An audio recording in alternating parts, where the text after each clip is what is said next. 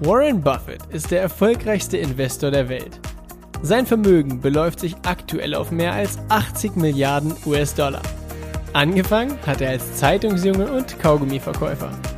Willst auch du endlich finanziell frei werden? Willst auch du erfolgreich dein Geld für dich arbeiten lassen? Dann bist du hier genau richtig. Denn alles, was du brauchst, ist Wissen. Wissen über Buffetts Mindset, seine Tools, Methoden und Strategien. Und die Anleitung dafür, wie du es umsetzt. All das erhältst du hier im Little Buffett Podcast.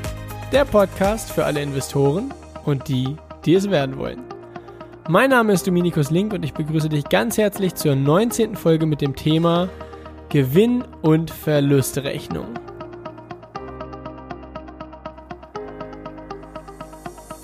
Erstmal vorab, äh, bevor wir mit der Podcast-Folge beginnen, mir ist während der Aufnahme etwas aufgefallen.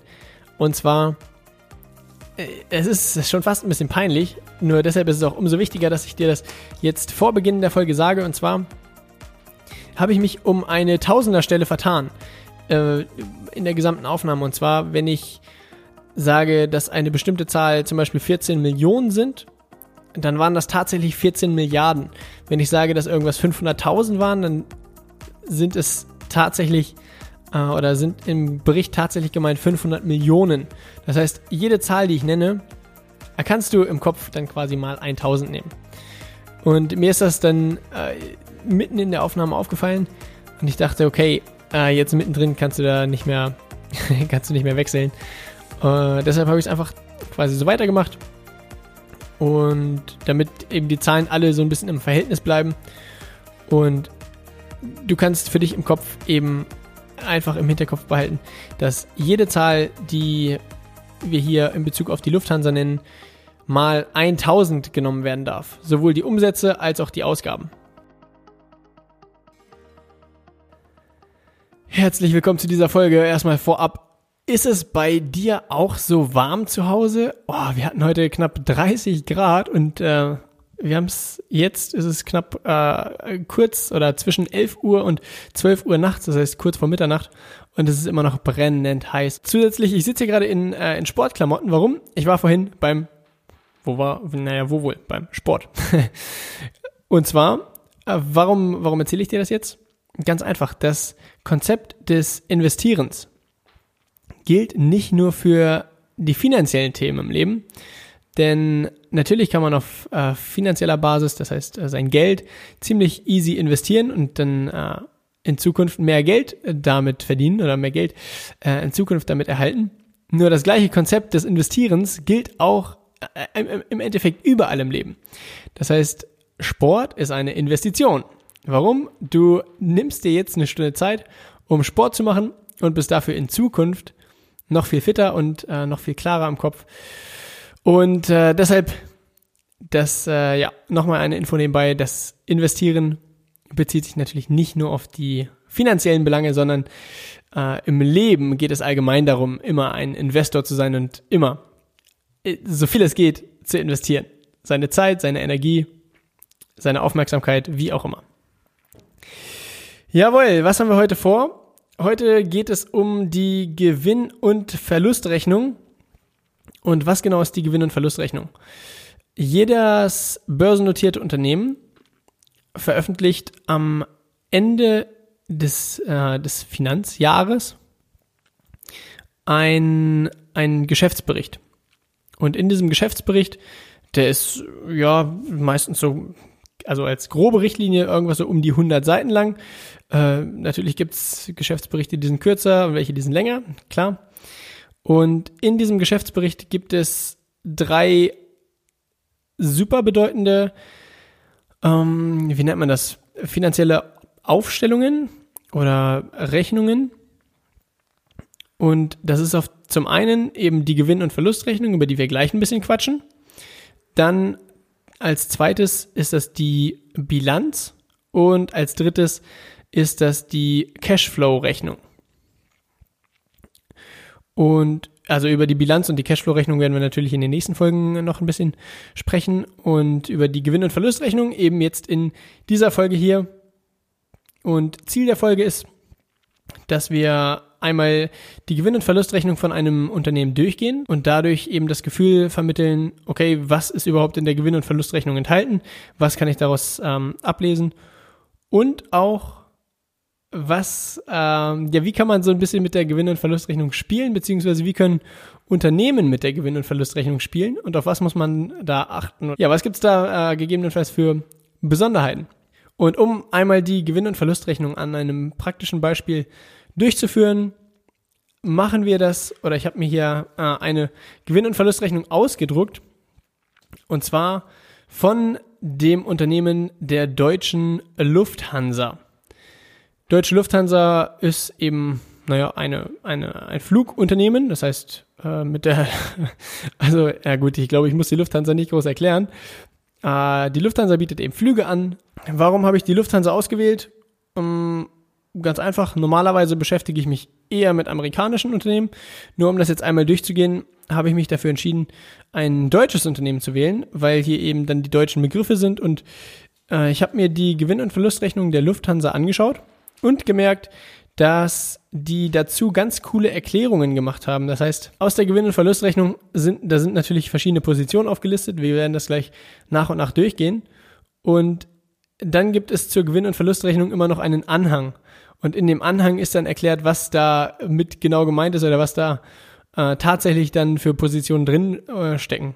Und das war eben bei der Lufthansa, fand ich das ähm, sehr cool gemacht und dementsprechend habe ich mich dafür entschieden, dass wir das jetzt mit der Lufthansa einmal durchgehen.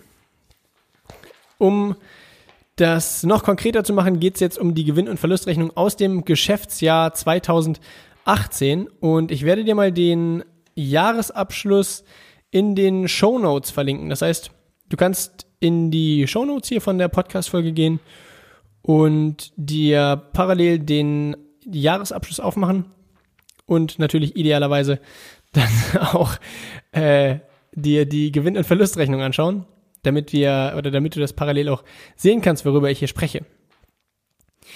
Also ganz grob zur Gewinn- und Verlustrechnung. Worum geht's oder warum gibt es die Gewinn- und Verlustrechnung? Sinn und Zweck der Sache ist, dass du auf einen Blick sehen kannst, ist das Unternehmen profitabel? Heißt, du hast oben in der Gewinn- und Verlustrechnung die Umsätze, das heißt, was für Gelder oder was, ja eben, was für Umsätze hat das Unternehmen gemacht, das heißt, was hat das Unternehmen eingenommen und dann darunter Schritt für Schritt, was hatte das Unternehmen dafür für Ausgaben. Und dann siehst du eben unten ein bestimmtes Jahresergebnis. Ist das Jahresergebnis positiv, dann ist das Unternehmen profitabel und verdient mehr Geld, als es ausgibt. Ist das Jahresergebnis negativ, dann war das Unternehmen in dem Jahr nicht profitabel und hat mehr Geld äh, ausgegeben, hatte mehr Ausgaben, als es Einnahmen hatte. Und genau, das ist der Sinn und Zweck der Gewinn- und Verlustrechnung. Wir gehen das jetzt mal Schritt für Schritt durch für die Lufthansa. Also ganz oben steht schon mal geschrieben in Millionen Euro. Das heißt, alle Zahlen, die auf der rechten Seite stehen, sind eben in Millionen. Das heißt, wenn da steht 14,677, dann sind das eben 14 Millionen und 677.000 Euro. Schon mal wichtig zu wissen. Erste Position in der Gewinn- und Verlustrechnung ist Erlöse aus den Verkehrsleistungen. Das heißt, äh, bei der Lufthansa relativ simpel. Verkehrsleistungen heißt die ganzen Flüge. Das heißt, äh, wenn dort steht 14, also gerundet 14,7 Millionen. Dann haben sie 14,7 Millionen Euro eingenommen, dadurch, dass sie eben ihre Flugleistungen angeboten haben. Und wenn ich jetzt in den Anhang schaue, also Erläuterungen zur Gewinn- und Verlustrechnung, dann ist da sogar noch genau aufgestellt, genau aufgestellt, in welcher Region oder aus welcher Region die Umsätze geflossen sind und dann sehe ich zum Beispiel, aha, die 14,7 Millionen sind nochmal unterteilt eben in Europa, Nordamerika, Asien, Pazifik, Südamerika, Afrika und Nahost. Und von den 14,7 Millionen Euro Umsatz durch die Verkehrserlöse waren 5,7 Millionen aus Europa, 4,1 Millionen aus Nordamerika, 1,8 knapp aus Asien, Pazifik, eine Million aus Südamerika, 580.000 äh, aus Afrika und 448.000 aus Nahost. Natürlich sind das jetzt viele Zahlen und äh, vielleicht erschlägt dich das auch gerade ein bisschen. Deshalb nochmal den Tipp, schau dir ja parallel auch die, die Gewinn- und Verlustrechnung an. Und auch wenn du jetzt äh, nicht jede Zahl hier äh, ganz klar nachvollziehen kannst, es geht ja letztendlich um das Konzept und äh, einmal zu verstehen, wie nun, wie die Gewinn- und Verlustrechnung aufgebaut ist. Außerdem ist dort nochmal aufgedröselt, die, die Umsätze nicht nach Region, sondern die Verkehrserlöse nach Tätigkeitsbereich. Und dann sieht man, von den 14,7 Millionen Euro Umsatz sind 14,1 Millionen, das heißt äh, also fast, also ein unglaublich großer Teil des Umsatzes, kam durch Liniendienste und 500, also knapp 500.000 Euro Umsatz kam durch Charter. Jetzt wäre natürlich noch spannend zu wissen, was denn äh, genau mit Charter gemeint ist, weil ich mich selber nicht so unglaublich viel mit der Lufthansa auseinandersetze, gibt es ja auch Dinge, ähm, wo ich selber noch sage, okay, da weiß ich nicht hundertprozentig Bescheid.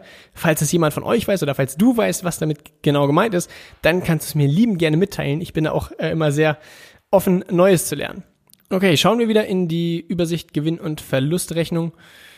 Das heißt, Erlöse aus Verkehrsleistungen waren 14,7 Millionen und rechts daneben, also die 14,7 Millionen im Jahr 2018 und rechts daneben ist der Wert für das Jahr 2017. Das heißt, du hast in der Gewinn- und Verlustrechnung direkt immer den Vergleich zum Vorjahr. Und da sehen wir, im Jahr 2017 waren es knapp über 15 Millionen. Das heißt, die Erlöse aus den Verkehrsleistungen sind ein kleines Stückchen runtergegangen. Das ist ja schon mal nicht so ein sensationelles äh, Signal, wenn die Erlöse aus dem Kerngeschäft runtergehen. Als nächste Position sind dort noch andere Betriebserlöse.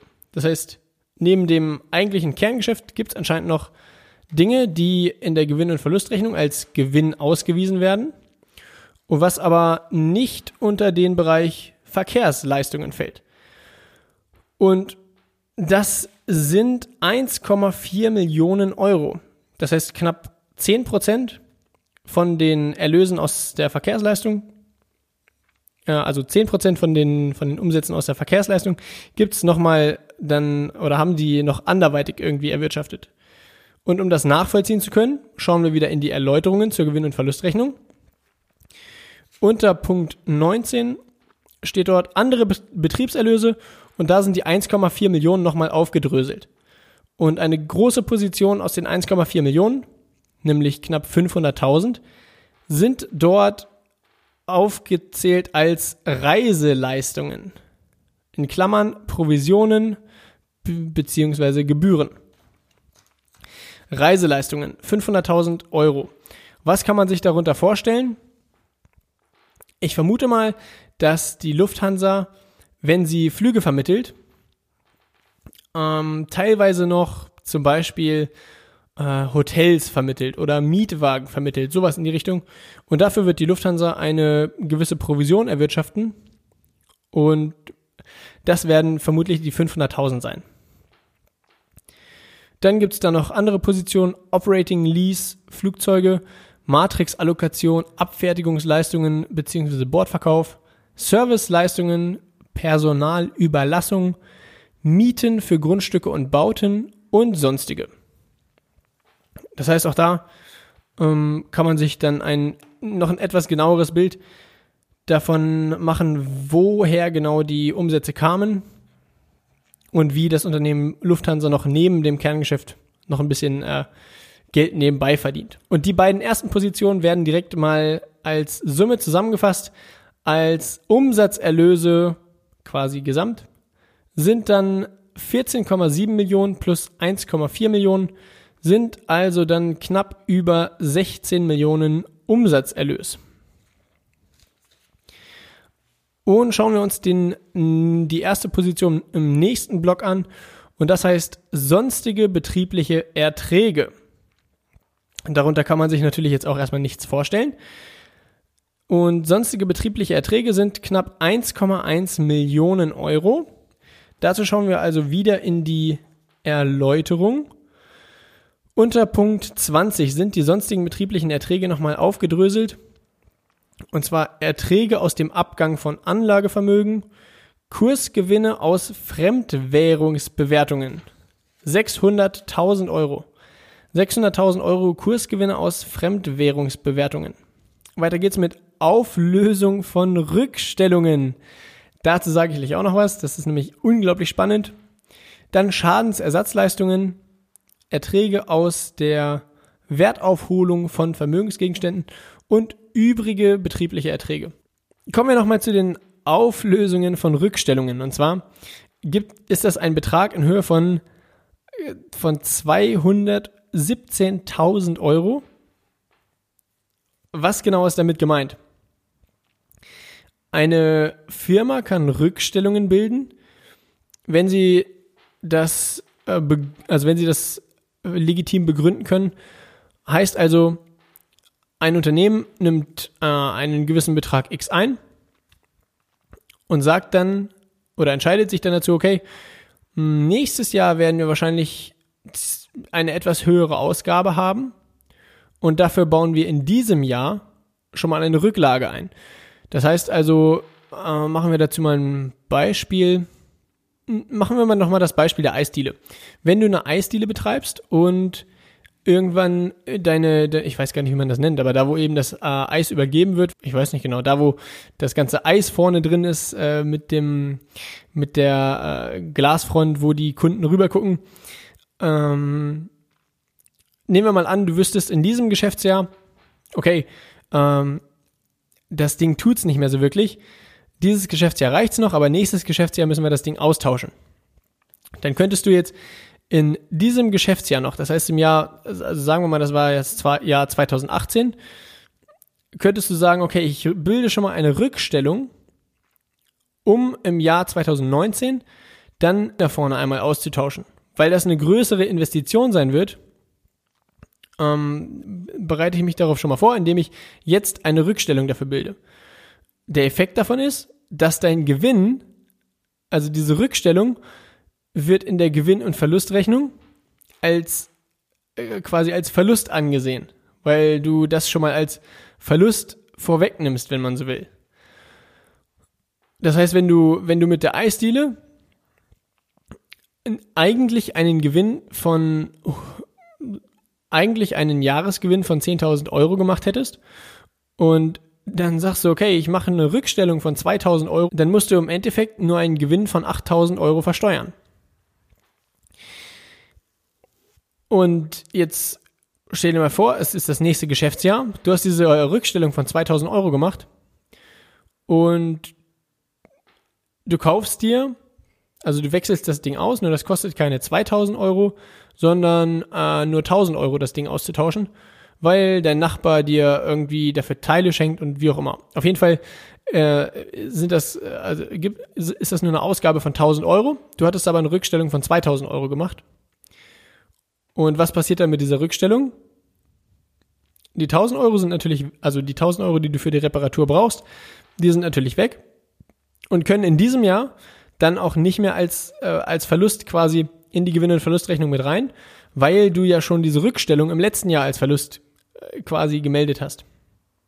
Was passiert allerdings mit den anderen 1000 Euro, die du ja zu viel als Rückstellung gemeldet hast? Die müsstest du quasi wieder auflösen. Das heißt, die, die Rückstellung, die du gemacht hast, löst du wieder auf. Dadurch fließen diese 1000 Euro wieder als oder werden wieder als Gewinn, äh, ich sag mal, gemeldet. Und dann musst du die 1000 Euro quasi versteuern, obwohl du ja die 1000 Euro nicht wirklich eingenommen hast. Also da, da sind ja nicht 1000 Euro wirklich in deine Kasse geflossen, sondern das sind ja nur das wurde ja nur quasi innerhalb deines Unternehmens umgebucht, von Rückstellung zu, naja, Rückstellung aufgelöst. Und um nochmal jetzt zum Beispiel der Lufthansa zurückzukommen, hier ist die Auflösung von Rückstellungen 217.000 Euro.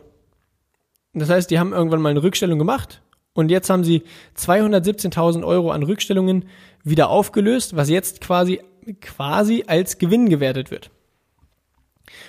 Und das hat aber ja nichts mit dem operativen Geschäft der Lufthansa zu tun. Das heißt, diese 217.000 Euro stehen jetzt mehr als Gewinn in der Gewinn- und Verlustrechnung, ohne dass die Lufthansa mehr Tickets verkauft hat. Und wenn wir gleich äh, oder wenn wir dann am Ende uns das Jahresergebnis anschauen, dann wirst du merken, was das für einen großen Einfluss haben kann, beziehungsweise wie diese Auflösung von Rückstellungen das Jahresergebnis, ich sag mal, manipulieren können. Aber machen wir erstmal weiter.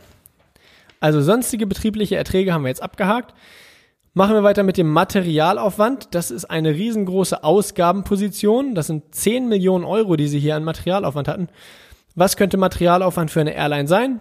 Größtenteils natürlich der, ähm, also Kerosin, was sie, äh, also der, der Sprit für die Flugzeuge. Dann schauen wir nach dem Materialaufwand uns die nächste Position an. Personalaufwand sind hier 3,1 Millionen Euro, die die Lufthansa als Personalaufwand hatte. Da gibt's auch äh, nicht wirklich viel dazu zu sagen. Ah, doch, Sekunde, Personalaufwand.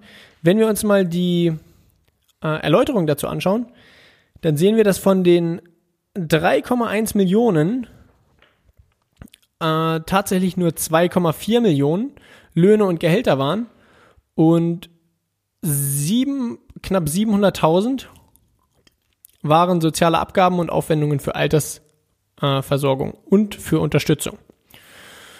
Ich meine, das ist nicht wirklich aussagekräftig, aber es ist auch mal spannend, sich angeschaut zu haben.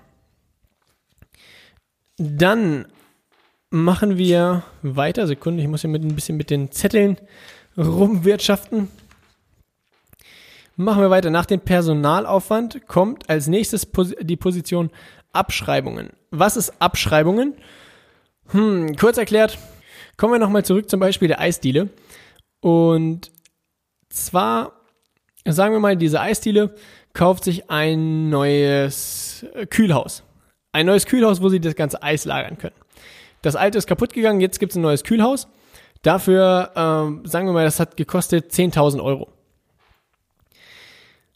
Dann kannst du, oder dann kann diese Eisdiele oder das Geschäft, dann kann das Unternehmen die 10.000 Euro nicht sofort als Verlust oder als Ausgabe steuerlich geltend machen, weil oder mit der Begründung oder mit dem mit dem Hintergedanken, dass gesagt wird, okay, wenn du jetzt in einem Jahr diese, wenn du normalerweise einen Jahresgewinn von äh, 10.000 Euro hast und du hast jetzt in diesem Jahr diese Ausgabe in Höhe von 10.000 Euro, dann wäre das der ein unglaublicher Knicks, wenn man sich den Gewinn über die über mehrere Jahre anschaut. Weil du hast jedes Jahr 10.000 Euro, 10.000 Euro, 10.000 Euro, 10.000 Euro und auf einmal 0 Euro Gewinn. Und um das ein bisschen auszuglätten, wird gesagt, okay, du investierst diese 10.000 Euro und die 10.000 Euro fließen auch aus deiner Kasse raus. Nur du kannst diese 10.000 Euro nicht in demselben Jahr steuerlich geltend machen und es beeinflusst deinen Gewinn oder es vermindert deinen Gewinn auch nicht um 10.000 Euro, sondern du musst das quasi über mehrere Jahre abschreiben. Um es mal beispielhaft zu machen, wenn man diese 10.000 Euro dann quasi abschreibt, sagen wir mal über zehn Jahre, dann würdest du quasi über die nächsten zehn Jahre einen Verlust von jeweils 1000 Euro melden. Das wäre in dem, dem, in dem Fall hier dann Abschreibungen. Das heißt, etwas, was als Verlust gemeldet wird, was aber, also da haben, hier sind zum Beispiel als Abschreibungen 534.000 Euro gemeldet und diese 534.000 Euro haben nicht tatsächlich die Kasse der Lufthansa in diesem Jahr verlassen, werden aber als Verlust gemeldet, weil das eine Ausgabe war, die in einem vorherigen Geschäftsjahr irgendwann getätigt wurde. Und das wird jetzt quasi nachträglich ähm, sogenannt abgeschrieben. Ich hoffe, das war soweit verständlich. Ähm, schauen wir uns das nächste an. Als nächstes steht dort sonstige betriebliche Aufwendungen. 2,8 Millionen. Und dazu schauen wir doch nochmal in die Erläuterungen. Gucken wir doch mal, was sie dazu schreiben. Dazu sagen sie, okay, als eine, als eine Position steht dort Verkaufsprovision für Agenturen. Das heißt, oder ich äh, sehe das so, dass sie quasi eine Provision an, äh, oh Gott, wie heißen diese Dinge, an Reisebüros zum Beispiel wahrscheinlich ähm, vergeben, wenn dieses Reisebüro eben einen Lufthansa-Flug verkauft. Dann eine betriebliche Aufwendung Mieten und Erhaltungsaufwendungen. Okay. Aufwendungen für EDV-Vertriebssysteme. Dann Wertberichtigungen bzw. Abschreibungen auf Umlaufvermögen. Ja. Schulung und Training für fliegendes Personal, also die Schulungen für die Piloten zum Beispiel. Werbung und Verkaufsförderung 230.000 Euro. Das dürfte auch sehr, ziemlich selbsterklärend sein. Dann sind hier gemeldet Kursverluste aus Fremdwährungsbewertungen. Aufwendungen für den Zahlungsverkehr, ah, hier 160.000 Euro. Und da haben sie noch in Klammern geschrieben, insbesondere Kreditkartenprovisionen. Dadurch ist es auch ziemlich erklärt. Das heißt, wenn jemand eine Zahlung also wenn du ein Ticket direkt bei der Lufthansa buchst, du bezahlst 100 Euro, dann läuft diese Zahlung meistens über eine Kreditkarte, zum Beispiel über eine Visa. Und Visa nimmt sich dafür, sagen wir mal, 1% oder 1,5% der Zahlung als Provision. Und da müssten, das hat sich eben summiert auf 160.000 Euro. Dann ein Versicherungsaufwand für den Flugbetrieb, 24.000 Euro. Reiseaufwendungen ähm, vermutlich, naja, Reiseaufwendungen, ich meine, das ist kein Hexenwerk, wenn äh, irgendein Mitarbeiter zum Beispiel äh, reisen musste, was ja auch nicht so ganz äh, befremdlich ist bei der Lufthansa, dafür eben 235.000 Euro. Dann Prüfungs-, Beratungs- und Rechtsaufwendungen, das heißt für den Jahresabschluss, äh, der erstellt wurde von einer Firma, Dafür gibt's, also insgesamt beläuft sich die Position auf 100.000 Euro. Und da sind eben, wenn es irgendwelche Rechtsstreite gibt, äh, die Anwaltskosten für Steuerberatung, für die Wirtschaftsprüfung, alles Mögliche. Und dann, gibt es noch übrige betriebliche Aufwendungen für 650.000 Euro. Okay, schauen wir uns das nochmal weiter an. Als nächstes äh, oder die ganzen Positionen sind hier auch zusammengefasst. Insgesamt als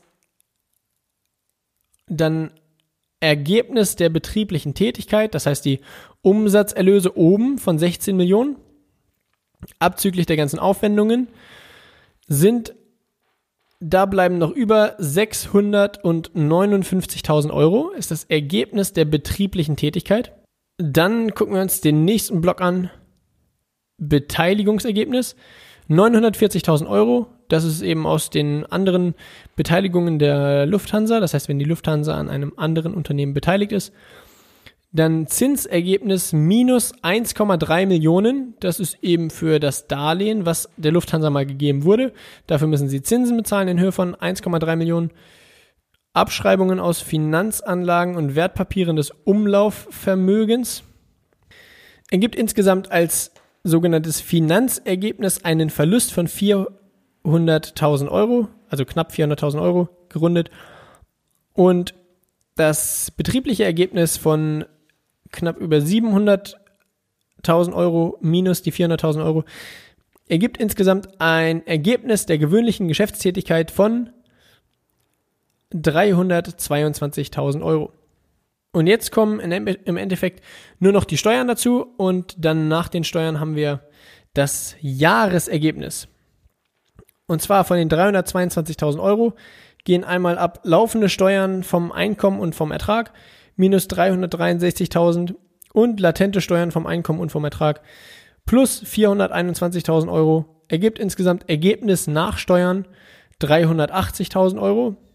Und dann gibt es nochmal sonstige Steuern minus 41.000 Euro und das Gesamtergebnis, das Jahresergebnis sind dann plus 339.000 Euro. Und wenn man das jetzt mal ins Verhältnis setzt, nochmal insgesamt Jahresergebnis 339 Und alleine diese Auflösung, ich suche es nochmal raus, diese Auflösung von, von Rücklagen, oh, wo habe ich es hier? Auflösung von Rückstellungen. 217. Das ist 217 von 339. Das sind zwei Drittel.